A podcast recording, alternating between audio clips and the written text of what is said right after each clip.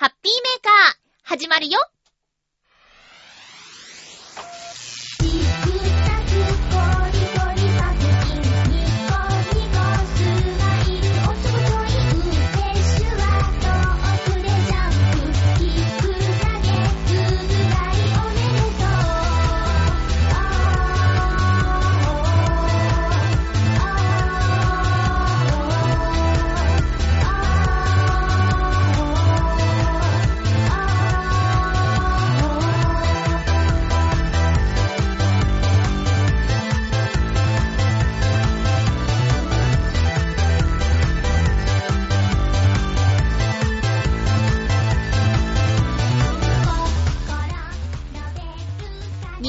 12日、まゆちょのハッピーメーカー。この番組は、ハッピーな時間を一緒に過ごしましょうというコンセプトのもと、ちょあへよ .com のサポートでお送りしております。皆さん元気ですか？まゆっちょ、元気になりました？ちょっとね、先週の放送を聞いてみて、なんだかすごーく、前半特にすごーく、愚痴っぽかったなぁと思って反省しているんですよ。今週はそんなね、ぐちぐち言わない放送にしたいと思います。多分ものすごく、ストレスが溜まってたんでしょうね、先週は。今回はそんなことないから、今日も1時間よろしくお願いします。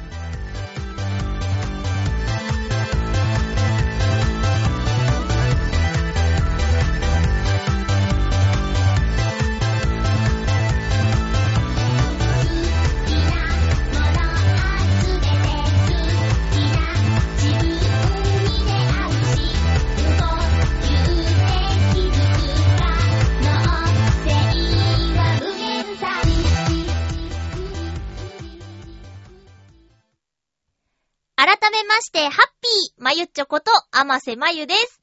番組をストレス発散に使うなよって、お叱りの言葉が来そうですけどね、すいません。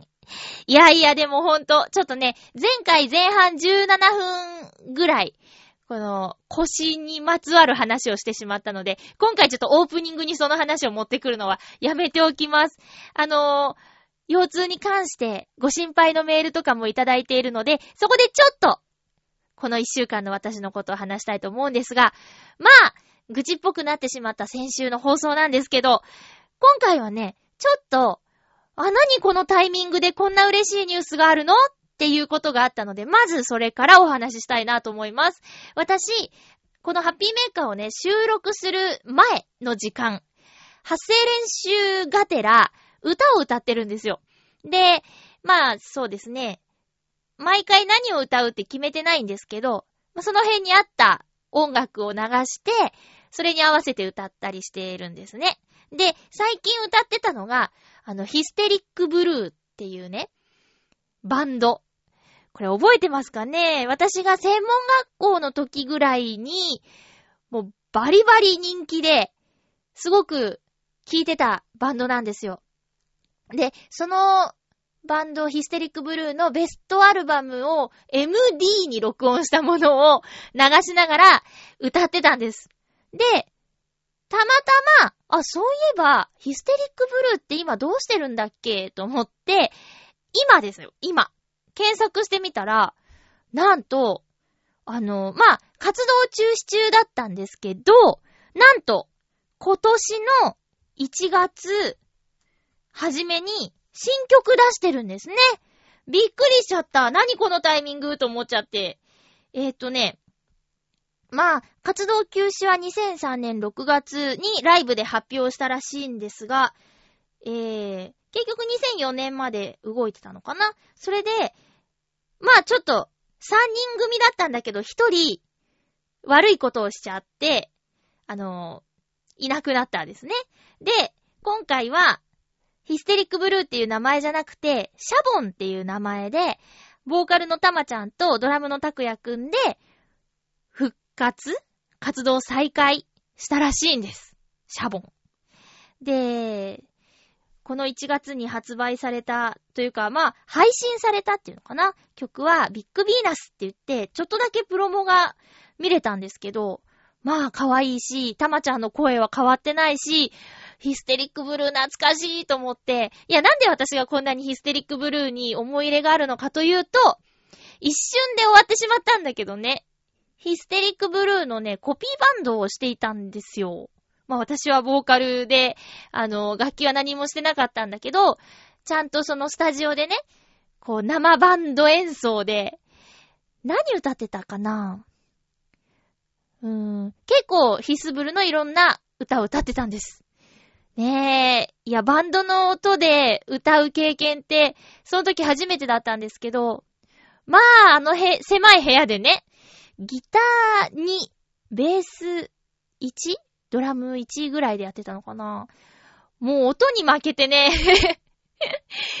こう、自分がいくら大きな声を出していたとしても、自分の声が聞こえてこないっていう中でやってたから、うわ、なんだこれ大変だなぁと思って。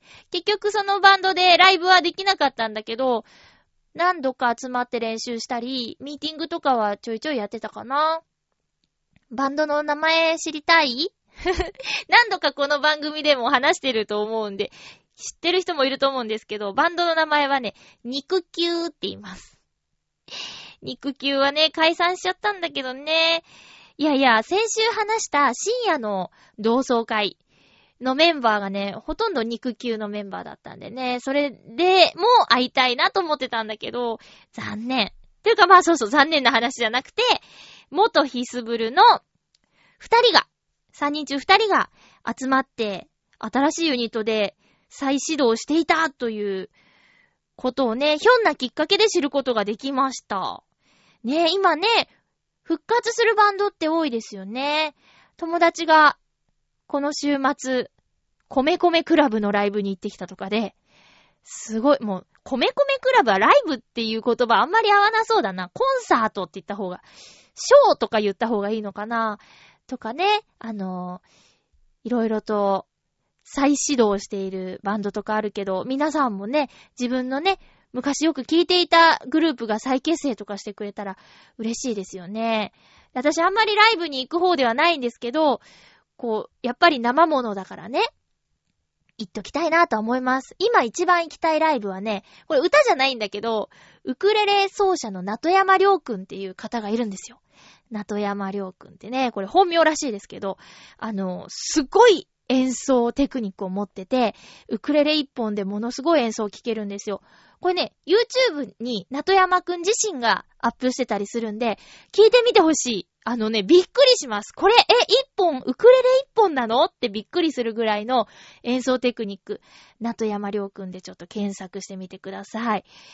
いやー。でね、Facebook にいらっしゃったんです、ナトヤマりょうくん。で、いや、ただただ、あの、素敵な演奏ですね、みたいなメッセージを送ったら、友達申請をね、受けてくれて。まあ、気軽な感じなんでしょうね。ありがたいなと思いながら、ちょっと、ライブに行きたいなと思ってます。ナトヤマりょうくんの。うん。いやいや、Facebook、今ね、もう、 mixi は、そうね、ニュースを見るために覗いたりするけど、あとはもう自分のことはね、ツイッターとの連携も解除しちゃったし、まあ日記も全然書かないしね。人の日記もそう、またなんか足跡機能ついちゃったでしょ。あれなんか、なんか嫌なんだよね。足跡とか。ね。何時頃みたいなやつ残っちゃうやつね。うん。だからね、 mixi はね、今年度いっぱいでやめようかなと思ってるんだけどね。あのー、管理人をやってたりするんです。コミュニティの。で、そういうのもちょっと Facebook にお引っ越しさせたいなとか思ってたりして、ちょっとちょこちょこやってみようかなって思ってます。いや、 mixi の更新率がね、もうほんと、周りの人も全然書いてなくて、まあ、書いてたとしてもブログとの連携のやつがたまにアップされてるかな、みたいな感じだからね。うん。だからそう、リスナーの皆さんの中でミクシーで繋がっている方いると思うんですけど、私ちょっと今年度いっぱいで消えると思うんで、その辺よろしくお願いします。えー、そんな感じですかね。あとなんかね、あ、そうだお知らせつながりで、また、あの、笑いのお姉さんからですね、お知らせして、ハピメで、みたいな、メールが来ていたので、これもご紹介しときたいなと思います。後でちょっと時間なくなっちゃったら、あれなんでね。えー、っと、イベントのお知らせです。浦安の市内であるイベントのお知らせなんですけど、えー、2月17日日曜日、次の週末ですね、の14時から、浦安市民プラザウェーブ101のショーホールで、ニュータウンの青春という映画の上映会、そして監督、助監督のトークショーが行われます。料金は1200円です。ニュータウンの青春という映画、これの舞台が浦安だそうで、監督が浦安育ちの方、監督兼俳優さん。えー、ストーリー。千葉県浦安市のとある町。もうこれ 言っちゃってるっていうとがすごいね。千葉県浦安市もかなり小さな町だけど、その中のある町。え下町と新興住宅が立ち並ぶニュータウンが川を分断している。これリアルにそうですけどね。え数々こと、高校3年生の島村和秀は、映画監督を目指して8ミリカメラで作品にするでもないのに街を撮り続けている。同級生でスナック霊界の息子、峰豪一と2個上の無職の先輩、飯田とは、いつも同じ公園で、なんとはなくたむろす日々。公園の前を通る女性、富永さんが気になってはいるけれど、ただ遠くから眺めているだけ。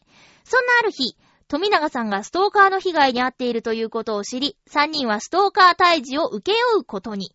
退屈な日々に生まれた刺激、浮き足立つ3人、盛り上がるままに行動する3人は、もちろん勘違いしたり、失敗したり。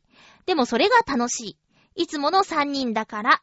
だが結局は3人が離れ離れとなるきっかけになってしまうのだ。かけがえのない人や場所と別れて、ちょっとだけ僕たちは大人になっていくという、映画の公式サイトからの引用だそうですが、なんか面白そうですね。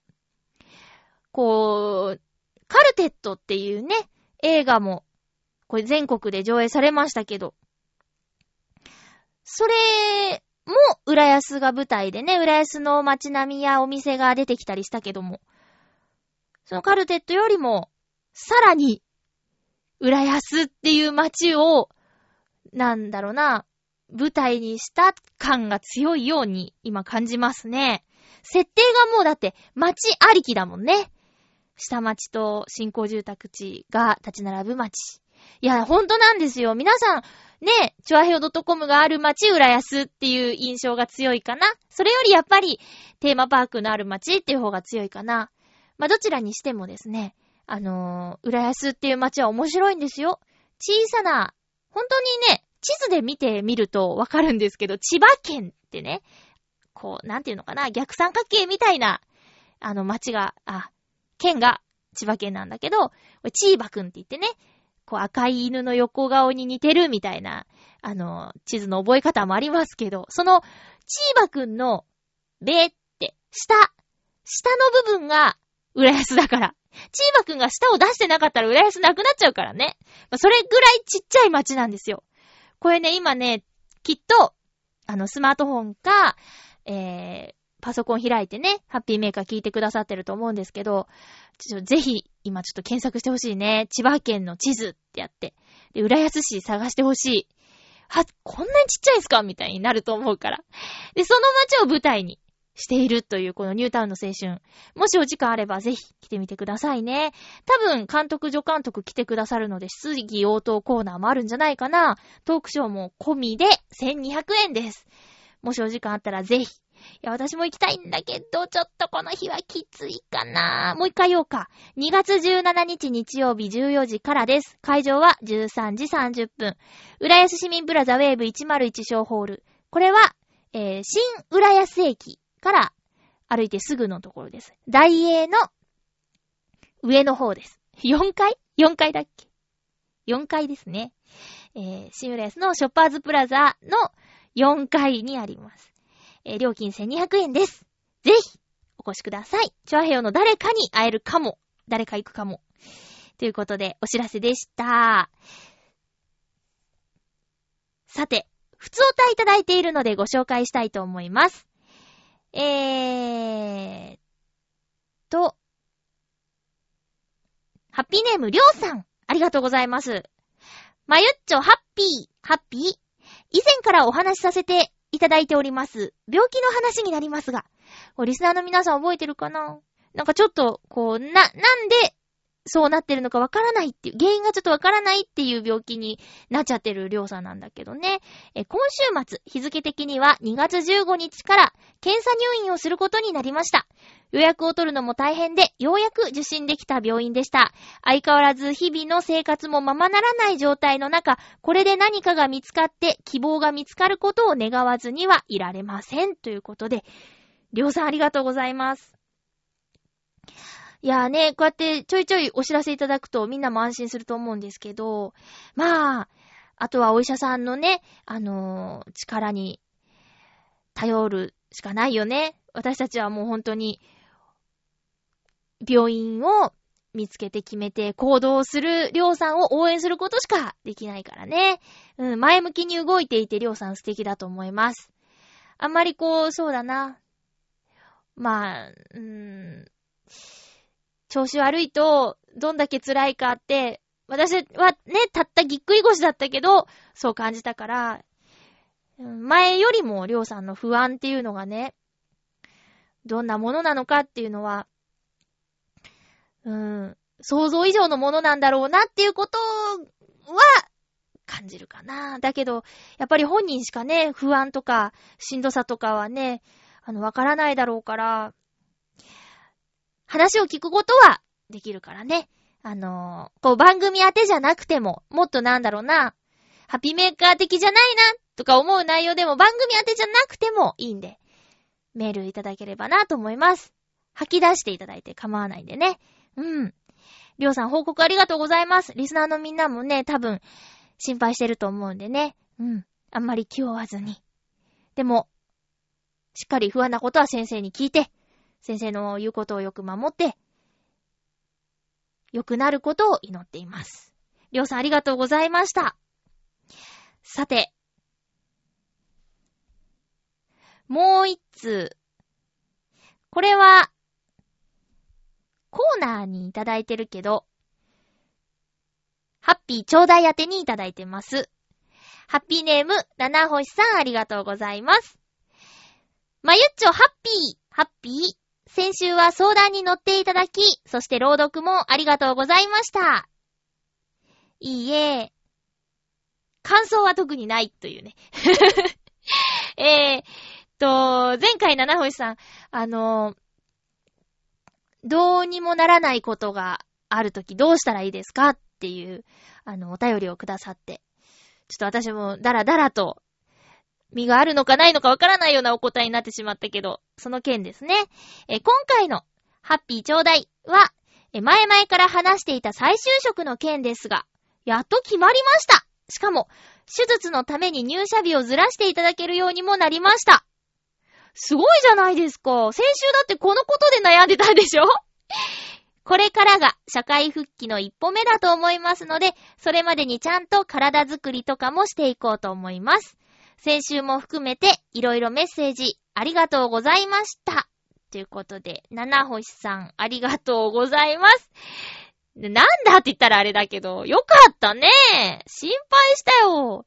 どうにもならないことなんて、ないのかもしれないですね。なんとかなっちゃう。うん。前向きな人のところには、こう、ちゃんとね、神様が見てて、いいことをくれるんですね。そっか、よかった。じゃあ、いただいたチャンスを逃さないように、まあね、こう、目の手術で心配なこともあると思うけど、入院するのかな？しない、しないのかな？まあ、もし、その間の時間があるとしたら、できることをやったらいいんじゃないかなと思います。すごいね。今だって就職するの大変なんだよ。七星さんの努力の賜物だと思います。よかったですありがとうございましたということで、お便りをちょちょっと、こう、紹介してしまいましたけどもね。えー、今日はね、もしかしたら、ハッピートークのコーナーにお便りもらえないかなと思っていたのに、割と届いていて、私嬉しいです。まあ、2月14日が近いということでね、えー、テーマトークしていきましょう。ハッピートーク。ハッピートーク、今回のテーマは、バレンタイン近いからさ、恋バナしようよという 恋バナしようっていうテーマでいきたいと思います。えーっと、うーんと、ハッピーネーム、フクロウのキスさん、ありがとうございます。まゆちょさん、皆様、アンハッピー。出た。え？挨拶を間違えていないかですって？恋人いない歴、年齢と一緒の記録を絶賛更新中の私にとって、今回のテーマは、致し方ない話です。苦笑。さて、今回のテーマ、恋の話について。もちろん、言うまでもなく失恋話ですよ、笑い。私の初恋の相手は、小学校から高校の12年間を同じ学校で過ごした子で、そのうち7年間は同じクラス、2年間は選択授業などで同じ教室で授業を受ける隣のクラスに属していました。あまりに長くなるので詳しい話はなしにしますが、5年生の初め頃から好意を感じていたので、18歳で振られてしまった時には、当時の私の人生のほとんど半分の期間、心の一部を締め続けた感情を整理しなければならなかったことになります。それには、それなりに苦労したことを思い出しますが、今ではこの経験で私の精神力はかなり強くなったと感じていて、いい経験をしたと思っています。ということで、まゆちょさんに質問。最長でどれくらいの期間の片思いをしたことがありますか？それでは、というありがとうございます。恋人いない歴年齢と一緒ってね。これでも、ある意味かっこいいですよ。だっていつ何があるかわかんないから、そんなのね、関係ないです。うん。えー、っとね。これすごいね。好きな人と、7年間同じクラス。その他2年間は、授業ではこう、たまに一緒になれるっていうことで、すごいですよ、ね。うん。好きな人いても、同じクラスはおろか、学校が違うとかね。そういうのよくあることです。うん。小学5年生って10歳か。10歳から18。はっはっは。8年間。あ、それは長い。長いね。私の片思いの最長？でもさ、でもさ、って、こう、こう小学校低学年の時の好きっていう気持ちと、高校生の時の好きっていう気持ちは、だいぶ違いますよね。という意味で言うと、そうですね。高校3年間ずーっとめちゃめちゃ好きだった人はいます。だから、私の高校3年間は彼氏いなかったっすよ。そうそうそうそう。まあ、その人のせいだとね、あの、面と向かって言ったこともありますけどね。大人になってから。君のせいでだねって言って。そうそう。まあ、そんなの人のせいにしちゃいけないんだけど、でも、あの、高校3年間の片思いはね、その、辛いとかっていう感情も味わった片思いだったかな。例えば、もう、その相手の人に彼女ができたという情報を聞いたとき、ズガーンとなって、まあ、泣きましたね。泣いちゃったよね。で、それで、あの、諦めるのかなと思いきや、そのまま好きなままでしたね。うーん。なんだろう、あの感情。わかんない。他に好きになれる人がいなかったのかな女子校だったし。うーん。そうなんですよ。まあ、でも、今では、いい友達ですけど。そ、その気持ちは言わないままで、あの、だいぶ、大人になってから実はさ、みたいな感じでね、言ったけどね。うん。はぁって言われた。はって言われた。まあまあ、それも面白い思い出ですよ。だってさ、思うんだけどね、あの、こう、何？付き合いとかを始めてしまうと、あとは、いろんな意味で、こう、終わりに向かっていくじゃないですか。いろんな意味でね。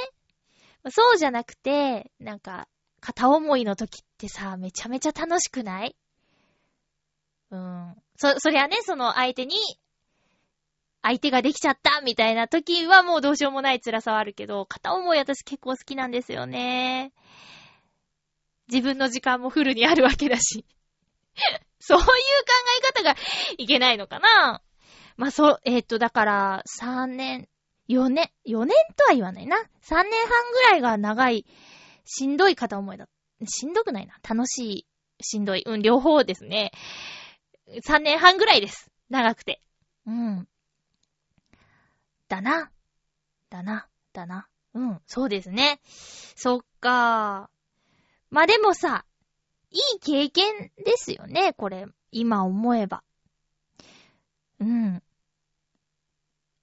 精神力が強くなって。いや、だけど、その、まあ、例えば振られてしまった場合とかって、その、すぐにはどうにもならないこの感じ心の一部を締め続けた感情の整理っていうのはね、ほんと難しいですね。うん。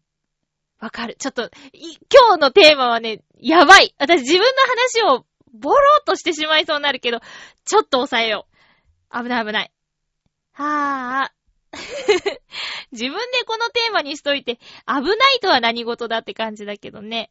えーっと、ハッピーネームコージアトワークさんからいただいています。ありがとうございます。まゆっちょ、ハッピー、ハッピー。二つ送ります。ありがとうございます。その1、4月のとあるある日、女友達から電話があって、一緒に庭園巡りに行かないかと誘われました。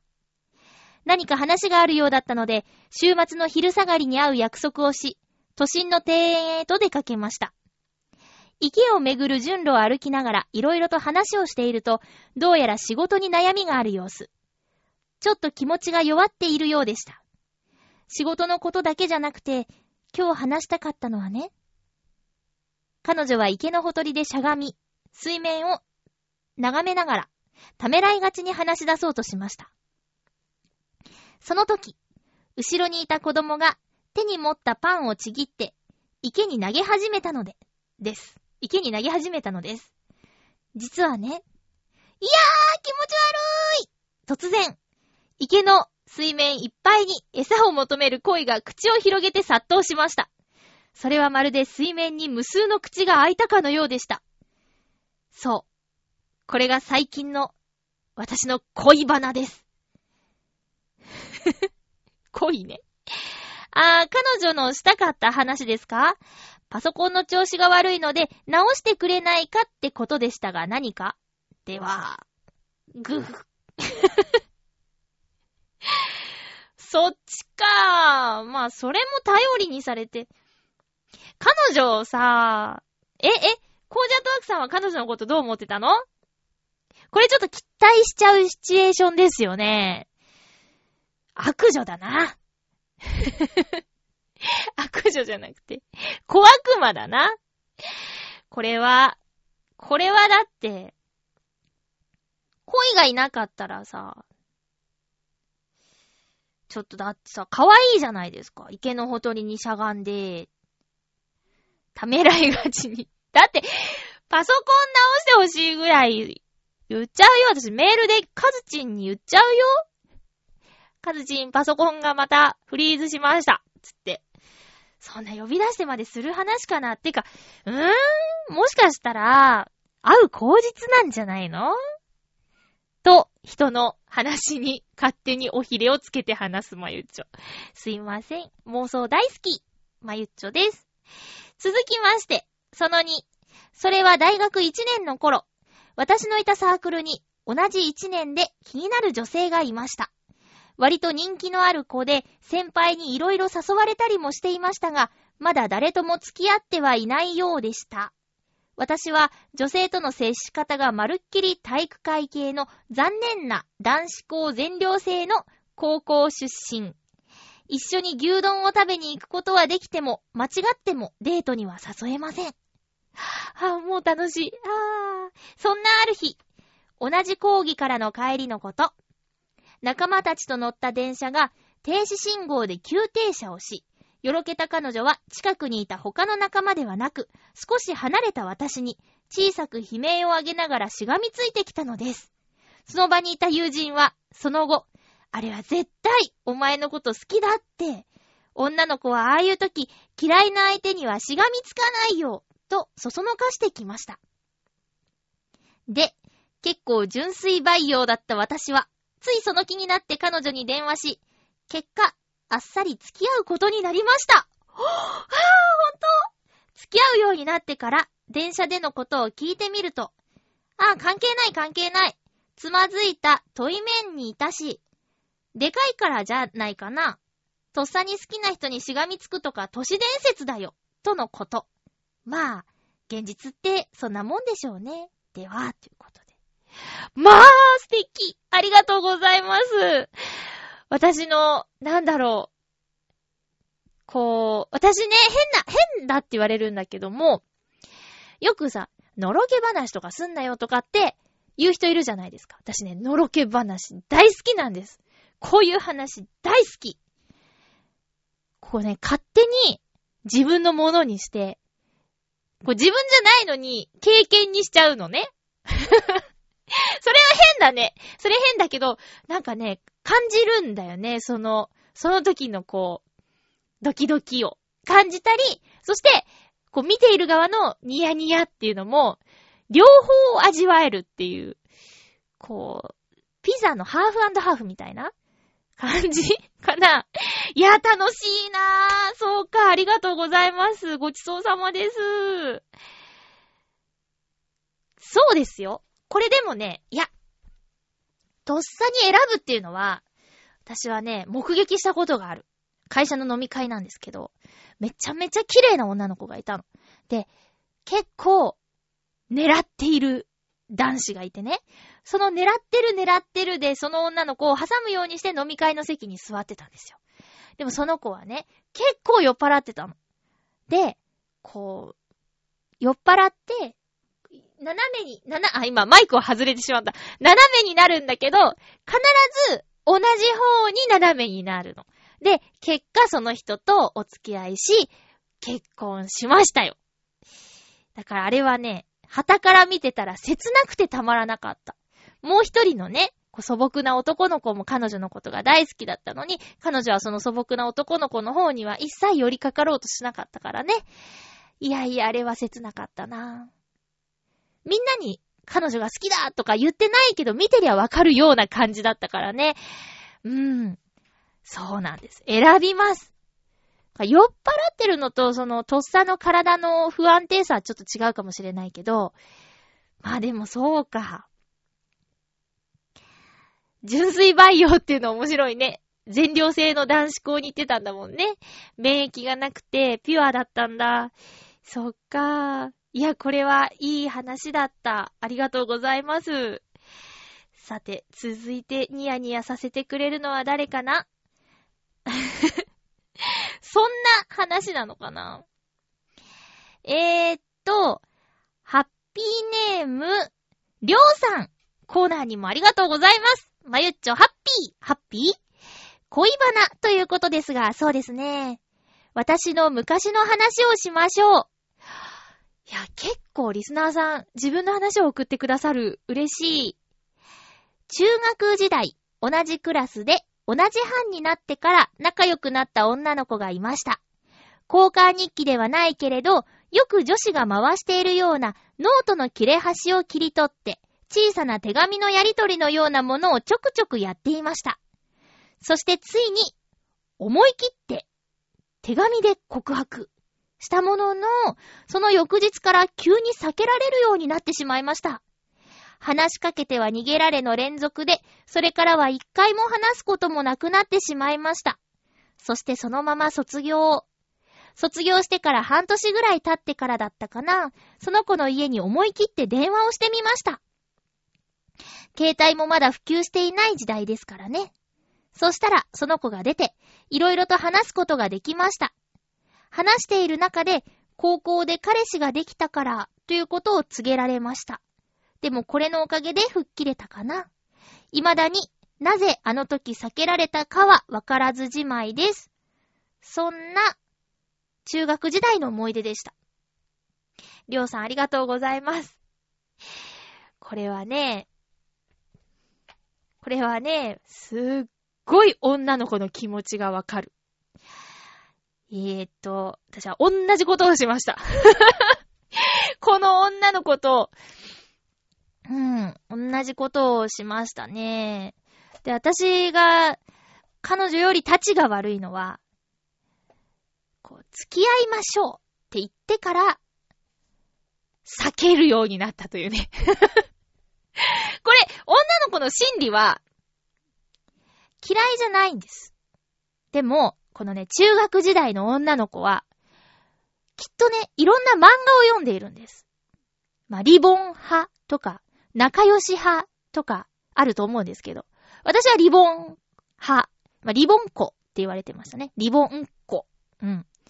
リボン娘ですけど、リボン子で。でね、結構、中学生には刺激の強い、あの、月刊のね、あの、漫画雑誌だけども、わーっっていうような恋愛がいろいろとね、漫画から、こう、学習していたというか、あ、付き合うってこういうことするの？みたいなのとかを、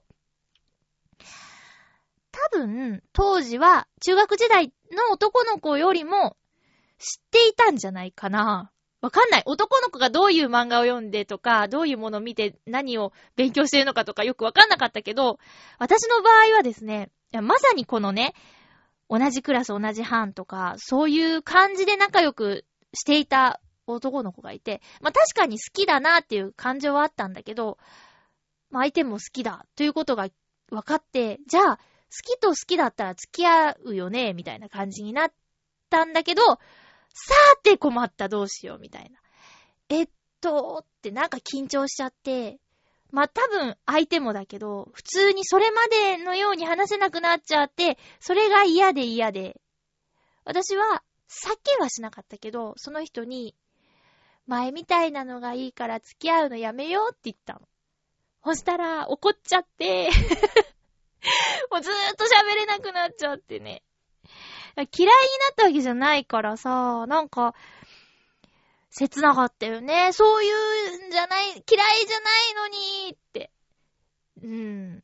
そう、そういう感情じゃないかな。避けられるっていうのは。今までのが良かったんじゃないかな。って思う。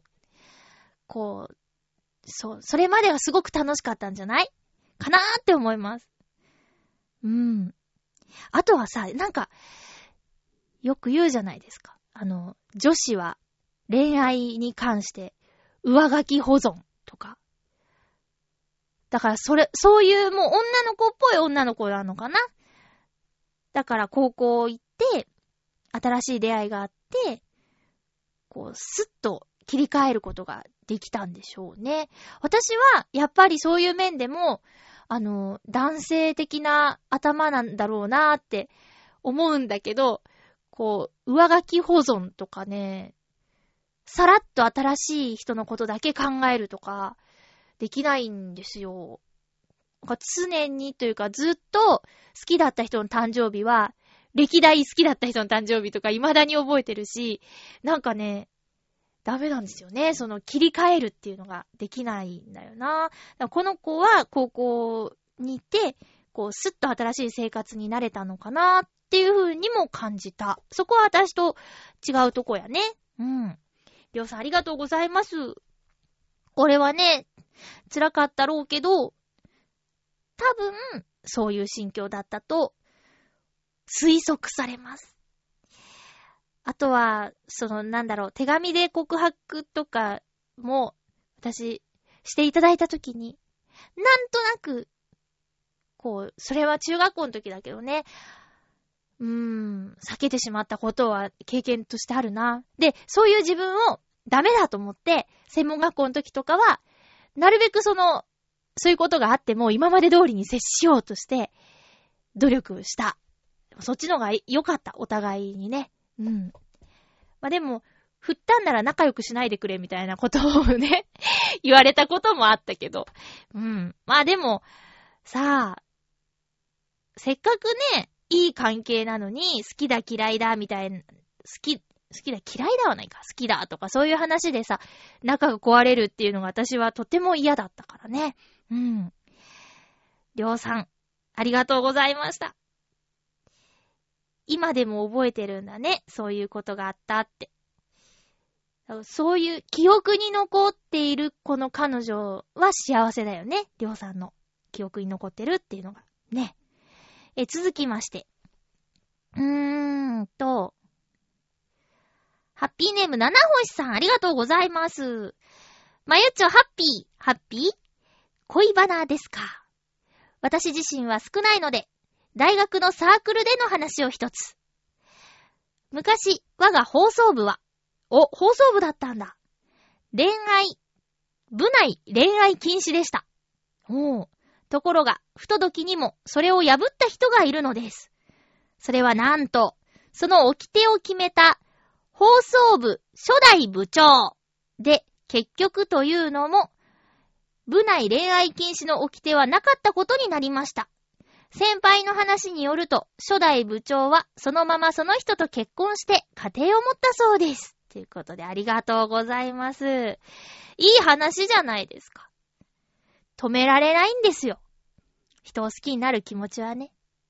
これでね、やっぱつい思い出してしまって、うーん、あったじゃないですか。恋愛禁止と言われているアイドルグループの女の子が恋愛をしてしまって、髪を切って謝ったという。ねえこれだから、なんだろう、ワイドショーじゃないニュースでも取り上げられてたから、知らない人は、ほぼほぼいないんじゃないかなっていう。もう、アイドルグループのその女の子のことは知らなくても、そういうことがあったっていうことは知ってる人多いんじゃないかなと思うんですよ。私はね、これについて、言いたいことがある。言いたいことがあります。あのね、まずですよ。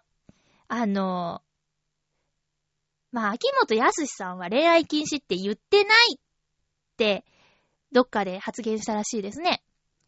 でも、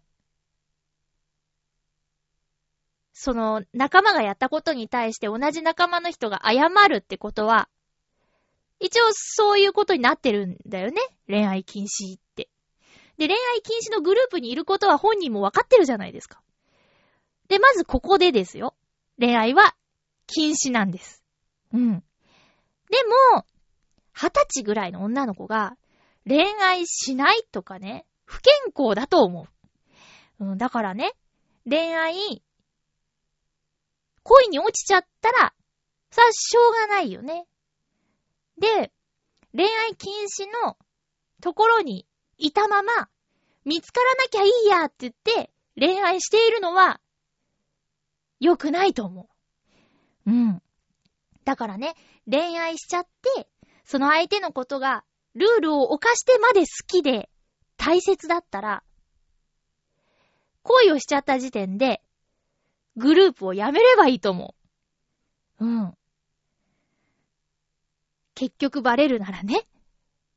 でね、今回私は不思議なのは、その、ルールを、ルールと言われているものを破ってまで、その人と恋に落ちたわけでしょ？女の子は。だけど、公になった途端、その人を選ばず、そのグループにいることを選んだんですよね。ってことは、その程度の相手と、こう、ルールを破ってまで会ってたってことでしょ？ルールを破ってまで会うってことは、めちゃめちゃ好きな人じゃなかったの？って、そこが疑問かな？うん。だから恋愛しちゃダメとか思わないけど、その相手のことをどれだけ好きだったかっていうのは、見えちゃったよね、今回のことで。って思う。それ、そこが、え、そんなに好きじゃなかったんだっていう感じかな。そんなに好きじゃない人のためにルールを破ったんだ、みたいなのもあるし。うん。だから、不思議かな。だファンの人とかはね、もっと違う感情で見ると思うけど、ちょっと一歩下がっている。そんなにファンでもないし、えー、思い入れもないグループだから、なんでっていうところはあるよね。うん。そん、だからこの恋愛禁止でしょ？部内恋愛禁止っていうのがあったけど、その時は、その初代部長に好きな人いなかったんだよね。だけど、こう、運命の出会いがあっちゃったわけですよ。で、じゃあそのルールを破ってまで付き合いたいがために、初代部長の権限でルール自体なくしてしまえっていうね。潔いと思う。うん。恋愛禁止だけど、そんなルールを破ってしまうぐらい好きな人ができたんですって言った方が、かっこよくない？髪を切ることがね、かっこいいなんて思いませんよ。ねえ。って思った。まあちょっとね、いろんな意見があるとは思いますけど、私はそう思った。ルールを破ってまで好きなら、その人と一緒になればいいじゃん、とか。思っちゃった？皆さんはどう思いましたか？続きましては、うーん。テーマ当てで、テーマで発表していいのかな？まあ、でもテーマ、テーマに、テーマ恋愛だからね。それにまつわるお悩み相談という形でメッセージいただきました。ありがとうございます。とってもお久しぶりのペンタさん。たまたまハッピーメーカーを聞いてたら、こう、どうしようもないことがあったらどうしたらいいですかっていう悩み相談の回を聞いたんだって。で、その件で、僕もそういうことがあるけど、番組にメールしますっていうのをツイッターでいただいてたんですよ。で、ペンタさん、ありがとうございます。まゆっちょ、ハッピー、いや、ハッピー。これちょっと漢字でちょっと伝わりづらいよ、ペンタさん。ハッピー久しぶりです。ペンタです。どうも。14日はバレンタインデー。そう、正直それどころではありません。このアンハッピーな状態をハッピーにしたく、お便りします。おー、責任重大だよツイッターでもつぶやきましたが、恋をしました。今までの人生で一番強烈だと思います。でもそれは相手を好きになっても実らない恋です。正直に言います。相手は風俗嬢でした。幻滅する人、聞いてし、引いてしまう人いっぱいいるでしょうが、聞いてほしいです。むしろ私が言うことで、私の気持ちを楽にさせてください。本来は、え、最近は本来のサービス抜きで、その子とおしゃべりをするためだけに風俗に通っていたぐらいです。年齢も本名もどこに住んでいるかもわからない。お店では源氏名だし、年齢も偽りですからね。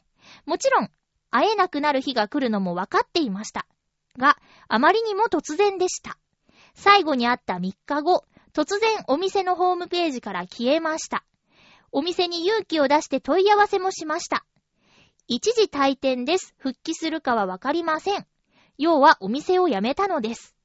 別れる時に、また来るね、また来てね、と言って別れました。最後のお別れもお礼だってしていません。そんな心の準備をすることなく別れが来てしまったのです。その子と一緒にいる時間はとても楽しく、普段の生活では見せることのない笑顔を私はしていたことでしょう。最近モモンガを買ったという話で盛り上がり、そのモモンガにも彼女にも癒しを提供してもらいました。自分でも薄々感じてはいました。恋をしている。そしてその恋が実ることもない。でもきっと良き友人にはなれる。お店を辞めるときは事前に行ってねと約束もしていました。彼女にとっては約束でも何でもなかったのでしょうけど、僕は後悔しています。ほぼ1年毎月会っていました。携帯の番号を強引でも聞き出しておけば、住んでいるところ、よく行くところ、少しでも手がかりがあれば探しようもありますが、会えないと分かったその時から私の目には涙が溢れていました。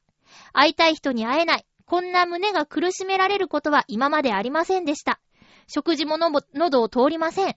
もちろんどうしようもない。どうしようもないんですが、何もしてこなかった自分が悪い。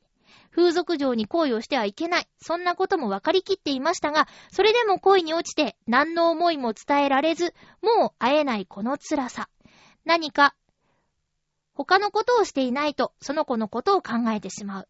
ハッピーメーカーを聞いたのもそんな時でした。でもそのハッピーメーカー、どうしようもないというお話が流れてきて、思わずツイッターでつぶやいてしまったのです。もし、この世に奇跡が起きるのなら、私はその子にもう一度会いたい。そして、その思いを伝え、きっちりとお別れをしたい。私は現実に戻り、前を、未来を見なければならないことも理解しています。でも楽しい時間を提供してくれた、共有してくれた彼女に、本当にありがとうって言いたい。私は今、この事象に対する答えを探しています。それに、この今、私に起きていることをとにかく話すことで、気持ち的に楽になれるのではないか。長文だしラジオには不向きだとも思いますが、知った激励、お叱り、意見、なんでも今はすがりたい気持ちなんです。風俗とか幻滅されることも覚悟しています。もし、こんな私にアドバイスなんかいただけるのであればぜひお聞かせください。奇跡が起きたらまた報告します。ペンタフロム名古屋ということで、ペンタさんありがとうございます。激励うん、そうだな。まずね、まずね、風俗嬢とか関係ないと思う。別に。そんな彼女の職業なんて、なんとかの彼女を好きになったわけじゃないでしょ？彼女自身を好きになったんだよね。だから、そのいちいちね、風俗嬢ってね、つけるのは、どうかと思います。そこを一番気にしてるのはペンタさんなんじゃないのって思っちゃった。まずそこね。あとは、彼女は、まだ生きてますから、絶対会えないって決めつけるのは、どうかなまあもうすぐ2年になりますけど、さよならも言わず別れてしまったという人たちって、このね、時結構いたんですよ。しかも、ね、自分の力ではどうしようもない。もうそれこそ、どうしようもないことで。うん。どうにもできないことでか。ね。行ってきますのままもう会えない。っていう人たちがいっぱいいるんです。でも、彼女は、名前も違うかもしれないけど、まあ、年齢も違うかもしれないけど、この世界のどっかにいるよね？うん。だからさ、もしね、今ね、あ、いろんなことをペンタさん分かってる。あの、前向きに行かなきゃいけないとか、現実に戻らなきゃいけないとか、分かってるから、いや、そんなこと分かってるよって言われちゃうかもしれないけど、あの、よく言われるのはさ、運命ならまた会えるっていうのね。そういうことです。運命ならまた会えます。名前とか、年齢とか関係なく、多分、こんなに好きだったら、顔を見ればわかるんじゃない？雰囲気とか、声とか。で、運命なら、会えるよ。うん。なんて言ったらいいんだろう。正直、お客さんじゃん、ペンタさん。でね、嫌な態度するわけないよねっていうのも、まあ、なんだろうな、あの、お叱りご意見でもいいって書いてあるから、あえて言うけど、それは、いい思い出に感じてしまうよね。うん。でも本当に、本当に、その、そういう枠を超えて、仲良くしたいと思ったペンタさんだったら、あの、街でばったり歩いてる彼女を見かけたとかね、そういう時にね、運命ならわかると思います。で、その時に、どんなペンタさんだったら彼女は嬉しいか。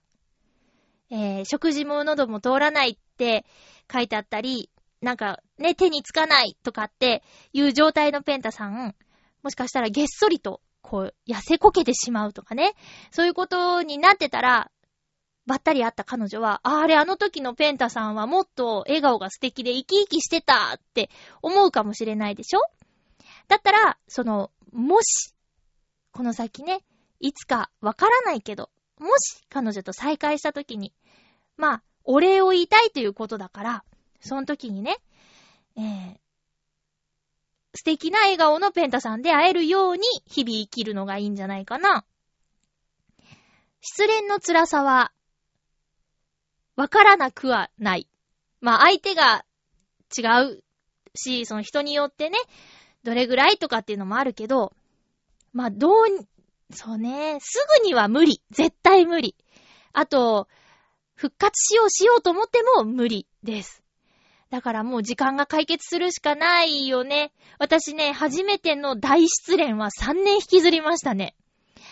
3年以上は覚悟してたらいいんじゃない？その、思い出して辛くなるとか涙が出るとか、何してても、美味しいもん食べても面白いテレビ見ても、彼女を思い出してしまうっていう感情は3年以上続くと思ってていいと思いますよ。うん。そう、そう思います。時間がかかることだっていうのは、私の実感としてある。で、私は女子よりも男子の脳に近いっぽいので、上書き保存ができないから時間がかかったのかも。そんな感じで、あの、今しんどい。まあ、つい最近のことだもんね。だからね、しんどいと思います。しんどいしんどい当たり前ですね。うん。あとはそうだな。うーん。いやもうほんと、ばったり会った時にどんなペンタさんでいたいかっていう、他のことをやってる時は、ちょっとは忘れられるんだもんね。他のことをしていないと、その子のことを考えてしまうってことだから。だからまあ、できるだけ、うーん。まあ、その子のことを考えて生活してもいいんじゃない？その子に会った時に、ちょっと胸板熱くなってたらかっこよくない？と思って、ジムに精を出すとかね。走り込むとか。あとちょっとメンズエステ行っちゃうみたいな。いや、でもほんと素敵になってよってその子のことを考えて。会えた時に素敵になってよって毎日生きるのだっていいんじゃないかな。いやね、思うんですけど、あの、仮面夫婦とかさ、結婚してても仲が悪いとか、もう今日ちょっと見たワイドショーでなんかさ、芸能人カップル二組が泥沼離婚騒動みたいなことやってたけど、好きで好きで結婚したのにそんなことになっちゃうより、片思いでその人のことをね、どれだけ深く愛しているかっていうのって、こう気持ちの健康では高いと思うの。そっちの方が。一緒にいてもイライラして怒って、殺意があるとかまで言ってたの。そのテレビではね。そんなんじゃなくてさ、一緒にはいられないけど、こんなに好きですってその人のことを思うと涙が出ますっていう気持ちって、すごく素敵だと思いますよ。戦争の時代とかはさ、あったらしいじゃないですか。だって、ね、見送った旦那さんがずっと帰ってこなくて、30年ぐらい経ってとか50年ぐらい経って、戦地から手紙が届いて、今でも思ってますっていうおばあちゃんのさ、インタビューとか見たら、うわ、もうずっと一人で50年も同じ人のことを思い続けてたんだね、とか、そういうのって美しいよね。うん。だけどきっと、自然な形で、また好きな人が現れたりもするかもしれないし、またこの彼女に再会できるかもしれないし、人生何が起きるかわからないから。その時の気持ちに素直に従っていいんじゃないかな。ただ、その子のことを考えれば、素敵なペンタさんでいた方がいいと思うよ。泣いてね、こう、目の辺黒くなっちゃって、こうね、くぼんじゃって、みたいな顔で、あ、久しぶりって言われても全然嬉しくないと思う。うん。あの時君に会えたから、僕こんなに、あのー、元気にやってるよ、とか。そういう風に会えた方が嬉しいと思います。ちょっとなんか、的を得てないかな。楽にはしてあげられなかったかも、ペンタさんのこと。ごめんね。だから、こういう恋愛の相談は、えー、ミッチェルさんに聞いてもらった方がいいと思うな。私はそれ、そういう、今のような話しかできないけど、ミッチェルさんだったらなんて言うんだろう。聞いてみたいなって思いますが。まあ、この話を聞いてリスナーの皆さんも、ペンタさんに何か、あ、同じ、同性からの意見としてね、もし何か、あのー、伝えられることがあればぜひ、メールください。なんかご本人は、すごく心をね、痛めているから、いろんな人からの意見欲しいかもしれない。うん。あとはもう自分の中ではね、こうしたいとかこうしようっていうのはもうすでに決まってる可能性もあるよね、ペンタさんね。うん。好きにな人ができない人もいるんだよ。心がね、もう、枯れてて。でも、好きな人ができることも、すごく幸せなことだよね。誰かのことを、自分より誰かのことを思えることって、やろうと思ってできることじゃないじゃない？そういう人と出会えたっていう、そのことを、よかったなって思えてもいいかもしれない。うん。さらにその上の幸せだからね。もしまた会えるかどうかっていうのはね。まあ、なかなか難しいと思うけど。とにかく。そうだな。ご飯は食べよう。ご飯は食べようね。栄養とって、えー、素敵なペンタさんで、いることがそのことの再会の条件の一つなんじゃないかな。うん。ということで、ちょっと長くなってしまいましたが、えー、腰痛の話は来週しましょう。えー、コージャットワークさんからその腰痛に関して普通お歌いただいてたんだけど、これちょっとまたにしますね。えー、次回の予告をします。次回は2月19日の放送、2月17日に収録します。テーマは、あなたがそこに住んでる理由ということで、私は千葉県の浦安市に住んでますけど、私がこの町に住んでいる理由は、あのテーマパークの近くに住みたいという子供の頃からの夢です。という風に、えリスナーの皆さんが今住んでいる町、あ、言うことはないですよ。どこに住んでますって言わなくてもいいんだけど、今その町に住んでいるのはなぜか。ということを、メールお便りお待ちしております。お送りしてきましたハッピーメーカー。そろそろお別れのお時間です。今週1時間5分の放送になると思います。えー、いろんな恋のお話を聞いて、私はとっても心が潤いましたよ。皆さんありがとう。悩んでいる方、こんな私でよかったら、相談には乗ります。答えは出ないかもしれないけど。ということで、お相手はまゆっちょこと、あませまゆでした。また来週、ハッピーな時間を一緒に過ごしましょうハッピー